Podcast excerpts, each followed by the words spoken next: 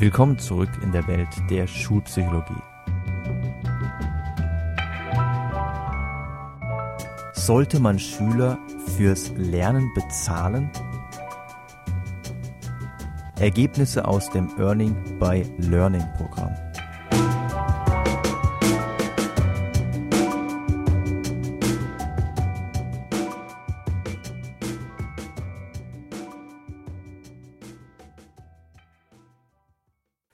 Der eine oder die andere von euch werden sich vielleicht noch an Episode 10 zum sogenannten Over-Justification-Effekt, zu Deutsch Überrechtfertigungseffekt, erinnern. Jener Effekt, der vermeintlich, wie damals schon angesprochen ist, die Forschungslage nicht ganz eindeutig. Letzten Endes hatten wir uns ja darauf verständigt, dass man davon ausgehen kann, dass unter bestimmten Rahmenbedingungen tatsächlich dieser Effekt auftaucht jener Effekt, der vermeintlich dazu führt, dass die intrinsische Motivation, und auch an dieser Stelle muss ich wieder darauf hinweisen, in der Psychologie ist dieses Konzept der intrinsischen Motivation einigermaßen umstritten, ganz einfach aus dem Grund, weil es ein Definitionswirrwarr gibt. Es ist relativ unklar, es gibt keine eindeutige Definition, die stimmig wäre, was denn jetzt wirklich intrinsische Motivation ist, aber der Einfachheit halber benutze ich einfach mal dieses Konzept, dass man intrinsisch motiviert ist, wenn man etwas von sich aus tut. Man also keine von außen kommende Belohnung benötigt, damit man etwas tut. Der Over-Justification-Effekt nun soll vermeintlich dazu führen, dass diese intrinsische Motivation durch etwaige von außen kommende Belohnungen korrumpiert wird um das mal an einem Beispiel zu verdeutlichen, wenn ich besonders gerne Matheaufgaben löse, weil ich vielleicht dabei häufig in den Zustand des Flows gerate, in diese fließende Konzentration, wo man das Gefühl hat, man geht ganz in einer Sache auf. Das ist mir persönlich bei Matheaufgaben nicht so häufig passiert, aber manchmal ist es durchaus vorgekommen, dass man dann so komplett in so einer, einem Konzentrationsfluss ist und einem dann auf einmal bewusst wird, wow, unglaublich, wie gut es gerade hier funktioniert. Wenn man jetzt Matheaufgaben wirklich aus diesem Grund vielleicht sehr, sehr gerne macht, also man einen inneren Antrieb verspürt, sich immer wieder auf die Suche nach diesem Flow zu machen, also immer wieder diese mathematischen Gleichungen löst, dann könnte man ja sagen, man ist intrinsisch motiviert dafür. Wenn ich nun von meinem Vater weil er eben möchte, dass ich gute Noten bekomme. Wenn ich nun von meinem Vater gesagt bekomme, jedes Mal, wenn du in Mathe eine Eins nach Hause bringst, dann erhältst du von mir 5 Euro. Wenn ich diese zusätzliche Belohnung von meinem Vater bekomme, dann erhalte ich ja auch noch einen zusätzlichen Grund, eine zusätzliche Rechtfertigung, und deswegen spricht man auch von Überrechtfertigung dafür, dass ich Matheaufgaben löse. Also ich habe jetzt im Vergleich zu vorher zwei Gründe.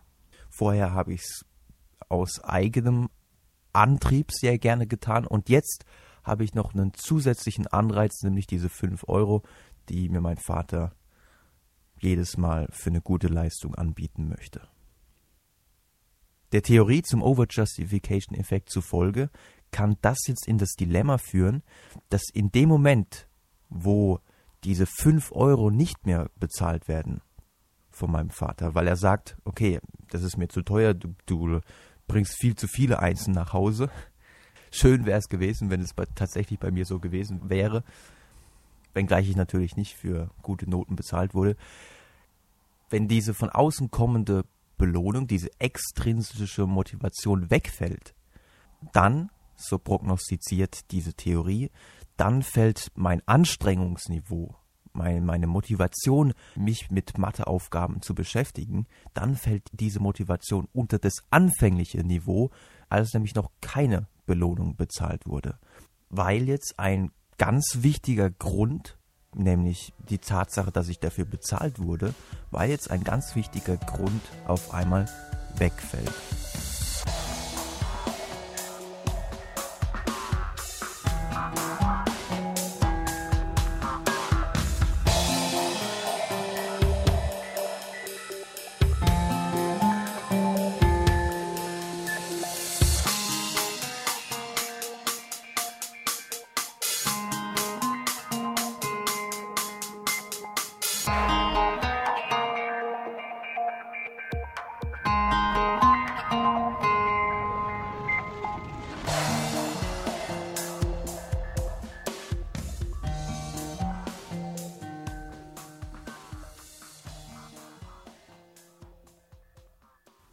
Das ist also die Kernaussage des sogenannten Over-Justification-Effekts.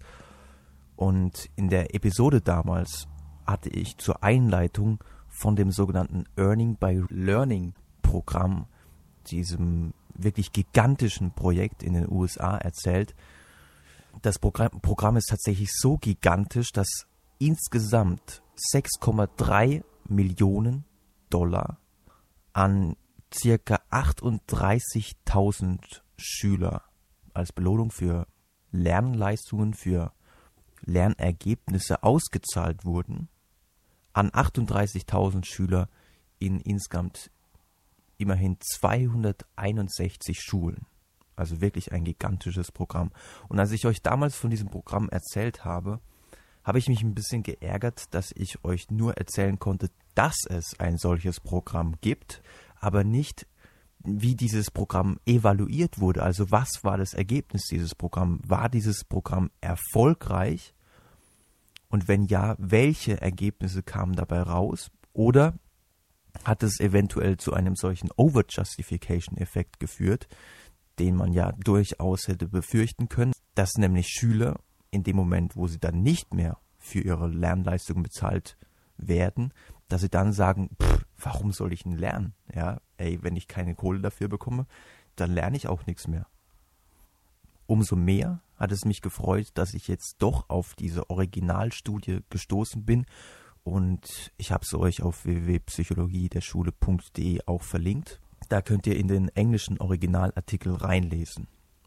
Und klar, man kann von diesem Projekt halten, was man will. Ähm, ich selbst bin der ganzen Geschichte auch einigermaßen skeptisch gegenüber, weil ich auch denke, Moment mal, Schüler fürs Lernen bezahlen, äh, eigentlich sollten die doch selbst irgendwann die Erkenntnis haben, dass sie für sich lernen, für ihre eigene Zukunft lernen. Und wenn ich sie dafür bezahle, dann habe ich Befürchtungen, die in die gleiche Richtung gehen wie das Konzept des Korrumpierungseffekts, des Over-Justification-Effekts. Wenn ich sie dafür bezahle, dann entfernen sie sich doch von dieser Erkenntnis, dass sie eigentlich für sich lernen und nicht etwa für von außen kommende ja, Belohnungen oder in dem Fall sogar Bezahlungen. Und die Entstehung eines solchen Projektes ist für mich eigentlich nur aus einer sehr großen Verzweiflung zu erklären, dass man so verzweifelt ist, dass man sagt, okay, wir wissen nichts anderes mehr, als jetzt diese Schüler tatsächlich in barem Geld auszuzahlen dafür, dass sie lernen. Und wenn man sich dieses Projekt mal genauer anschaut, dann sieht man, dass es tatsächlich aus der Verzweiflung geboren ist, denn in diesen vier Schulbezirken, in denen Schüler für ihre Lernleistungen bezahlt wurden, das waren New York, Chicago, Dallas und Washington DC, in diesen vier Schulbezirken, die man sich ausgeguckt hat, gibt es eine enorm hohe Quote an Schülern mit Migrationshintergrund. Es gibt viele Schüler, die aus ärmsten familiären Verhältnissen stammen und die Motivation zu lernen ist an diesen Schulen extrem gering ausgeprägt, weil viele Schüler schon eigentlich mit ihrer Zukunft abgeschlossen haben, mit dem, nach dem Motto, hey, ich komme sowieso nicht mehr raus aus dem Ghetto hier, ja. Und nur vor diesem Hintergrund ist, glaube ich, ein solches Programm zu erklären. Nichtsdestotrotz birgt es, und da bin ich mir jetzt nach der Lektüre der, des Originalartikels äh, sicher, nichtsdestotrotz birgt es doch eine Menge interessanter Ergebnisse und vielleicht auch Erkenntnisse. Denn ein Ergebnis aus dieser Studie war, dass dieser sogenannte Over-Justification-Effekt tatsächlich nicht aufgetreten ist. Das heißt, die Leistungen der Schüler sind zwar leicht zurückgegangen, man hat sie also nach einem Jahr hat man nochmal nachgeguckt, wie haben sich denn, denn die Leistungen der Schüler nach Ende dieses Bezahlungsprogramms entwickelt. Die Leistungen der Schüler sind natürlich ein bisschen zurückgegangen, weil sie ja jetzt nicht mehr belohnt wurden, aber es war kein so massiver Rückgang, dass man hätte sagen können, okay, hier ist aber ein Over-Justification-Effekt eingetreten. Jetzt ist die Motivation noch viel geringer zu lernen, als es noch vor dem Beginn dieses Programms der Fall war. Das deckt sich auch ein bisschen mit dem, was wir zum Over-Justification-Effekt in Episode 10 gehört haben. Eigentlich ist eher mit dem Over-Justification-Effekt zu rechnen, wenn jemand schon mal eine sehr hohe intrinsische Motivation hat, wenn also jemand wirklich etwas sehr gerne tut. Und an diesen Schulen war es ja eher so, dass die Schüler überhaupt keine Einstellung zum Lernen haben. Von daher ist es nicht allzu verwunderlich, dass hier dieser Effekt nicht aufgetreten ist.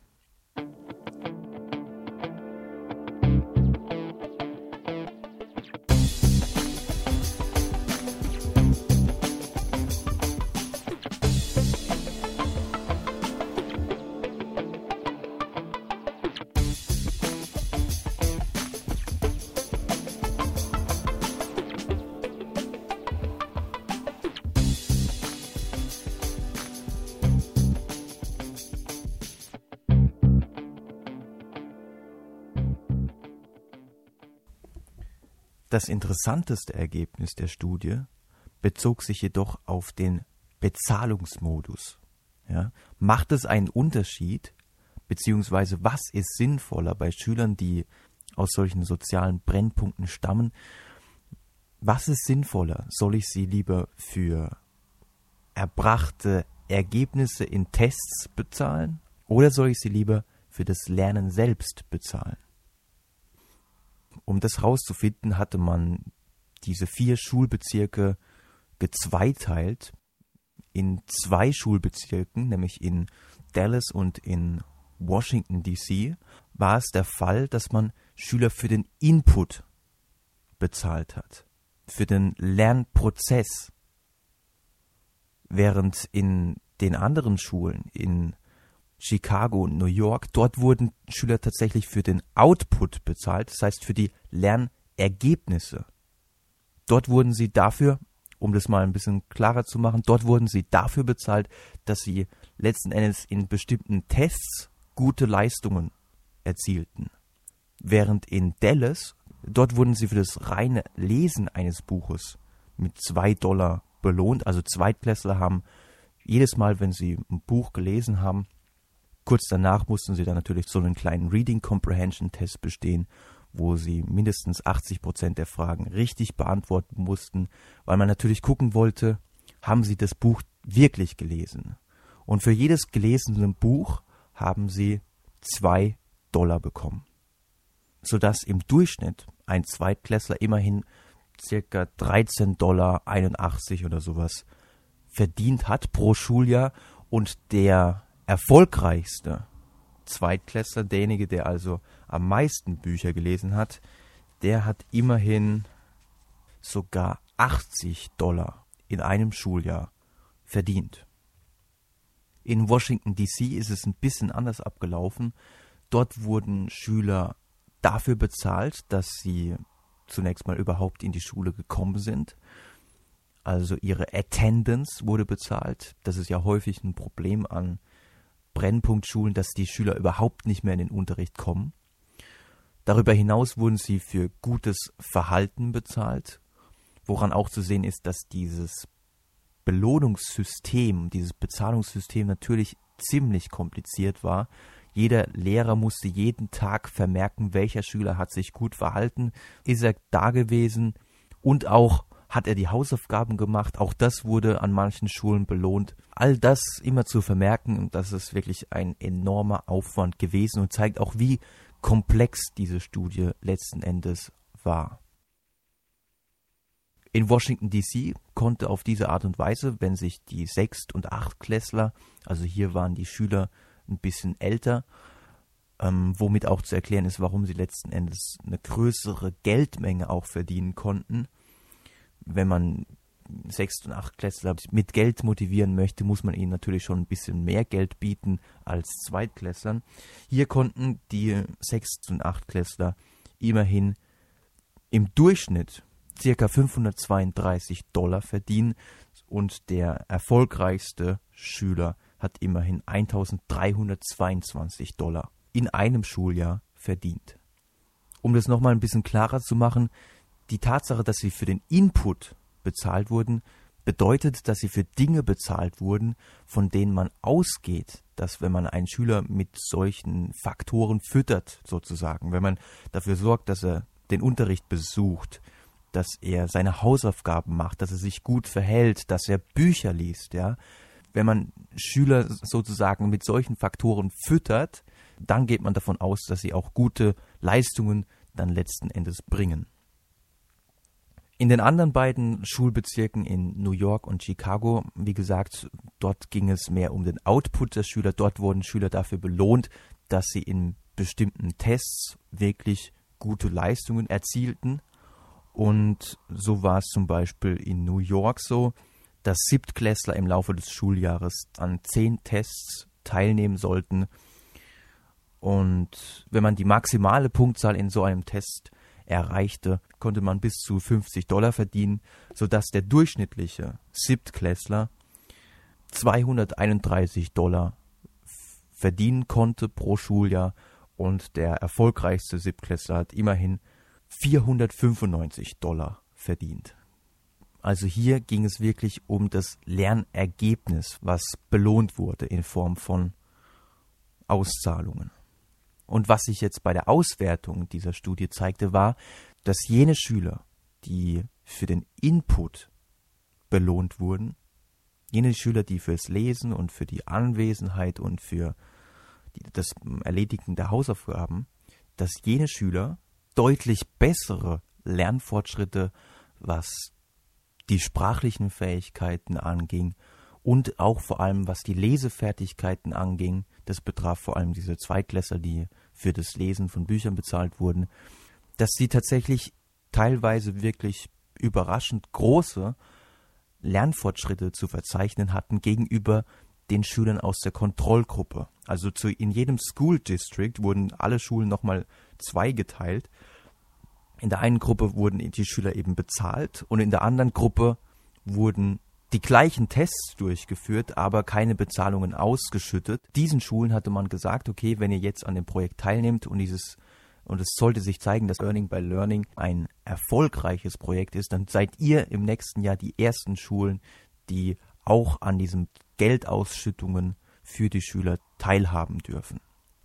Und im Vergleich zu dieser Kontrollgruppe, als auch im Vergleich zu den Schülern, die für ihre Leistungsergebnisse bezahlt worden waren, waren also bei den Schülern, die für das Lernen selbst beziehungsweise für andere Input-Variablen, wie zum Beispiel Anwesenheit, Hausaufgaben etc., waren die Effekte bei den Schülern dieser Gruppe am größten. Und wenn ihr euch erinnert an die Episode zum Collaborative Problem Solving, das Credo von Stuart Ablin und Ross Green, den Schöpfern dieser Methode, war ja Kids do well if they can. Und wenn man sich das Ergebnis von Earning by Reading anguckt, dann kann man davon ausgehen, dass je, wenn man den Schülern sagt, mh, hm, ihr kriegt eine Menge Geld, wenn ihr eine gute Note in dem und dem Test habt, dass sie das schon gerne machen würden. Die Motivation ist sicherlich da, weil, weil man ja wirklich gerne das Geld haben möchte.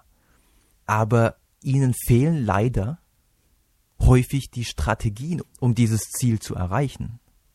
Es liegt häufig gar nicht an der Motivation. Von außen mag das häufig so aussehen, dass wenn ein Kind sich an den Schreibtisch setzt und nach zwei Minuten aufsteht und sich dann an den Computer setzt, dass man, dass man dann den Eindruck hat, oh, das, das, der will überhaupt nicht lernen. Aber dass das Kind vielleicht zwei Minuten lang völlig ratlos da saß und gar keine Ahnung hat, wie es jetzt diese Aufgabe angehen soll, obwohl es eigentlich schon gerne diese Aufgabe lösen würde, das ist uns häufig gar nicht so klar oder fällt uns schwer zu sehen, weil es auch nach außen hin, wie gesagt, meistens anders aussieht.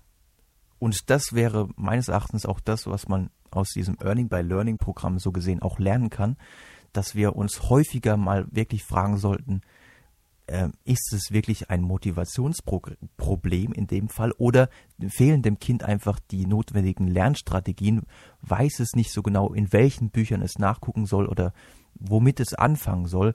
Und demzufolge sollten wir als, als Lehrer oder als Eltern uns einfach mal dann neben das Kind hinsetzen, vielleicht Plan B anwenden und dann mal gucken, wie wir das Kind da unterstützen können, den Weg zu finden, den es eigentlich letzten Endes benötigt, um tatsächlich bessere Leistungen zu erzielen. Denn in der Regel wollen Kinder eigentlich schon gute Noten und gute Leistungen erreichen.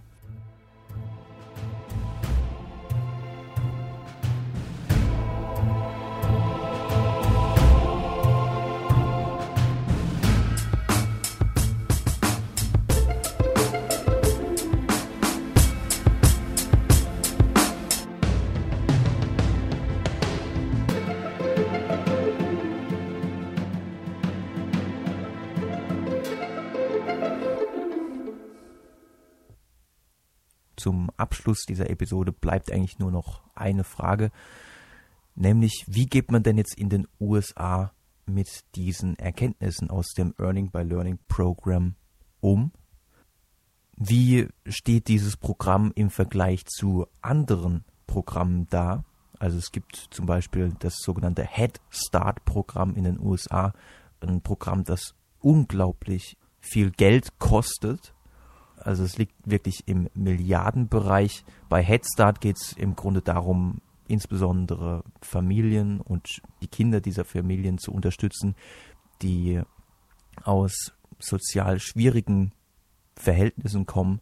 Dann gibt es noch zwei andere Programme, die in dem Artikel auch noch genannt werden, zum Beispiel das Bemühen, die Klassen zu verkleinern, dass man zum Beispiel aus einer Klasse mit 24 Schülern jetzt eine 16-köpfige Klasse macht. Auch das ist verglichen mit Earning by Reading sehr teuer. Die Schätzungen diesbezüglich, also das ist teuer, weil natürlich ähm, man dafür mehr Lehrpersonal braucht. Die Schätzung diesbezüglich ist, dass wenn man die Klassengröße von 22 auf 15 Schüler reduziert, dass das immerhin circa 7500 Dollar pro Jahr kostet. Verglichen mit den im Durchschnitt 13,51 Dollar oder 81, was es war, die man in der zweiten Klasse durchschnittlich pro Schuljahr Schülern bezahlen muss, dafür, dass sie Bücher lesen, ist das natürlich eine unfassbar große Summe, diese 7500 Dollar. Und von den Effekten her also was die einzelnen Interventionen tatsächlich für die Verbesserung der Lernleistung bringen, steht das Earning by Learning Programm auch sehr gut da. Und verglichen mit dem dritten Programm, das genannt wird, nämlich verglichen mit dem sogenannten Teach for America, ein Programm, bei dem man versucht, besonders qualifizierte Lehrkräfte an Problemschulen zu locken weil man davon ausgeht, dass eben sehr motivierte und sehr hochqualifizierte Lehrkräfte natürlich bessere Lernergebnisse auf Seiten der Schüler erzielen sollten als weniger gut qualifizierte. Auch verglichen mit diesem Programm ist das Earning by Reading Program sehr effektiv. Und ich bin sehr gespannt, wenngleich ich auch, wie gesagt, ein bisschen skeptisch bin gegenüber diesem Programm. Ich bin sehr gespannt, inwieweit sich dieses Programm in Amerika durchsetzen kann. Und wer weiß, vielleicht ist das Programm ja dann auch bald bei uns zu bewundern.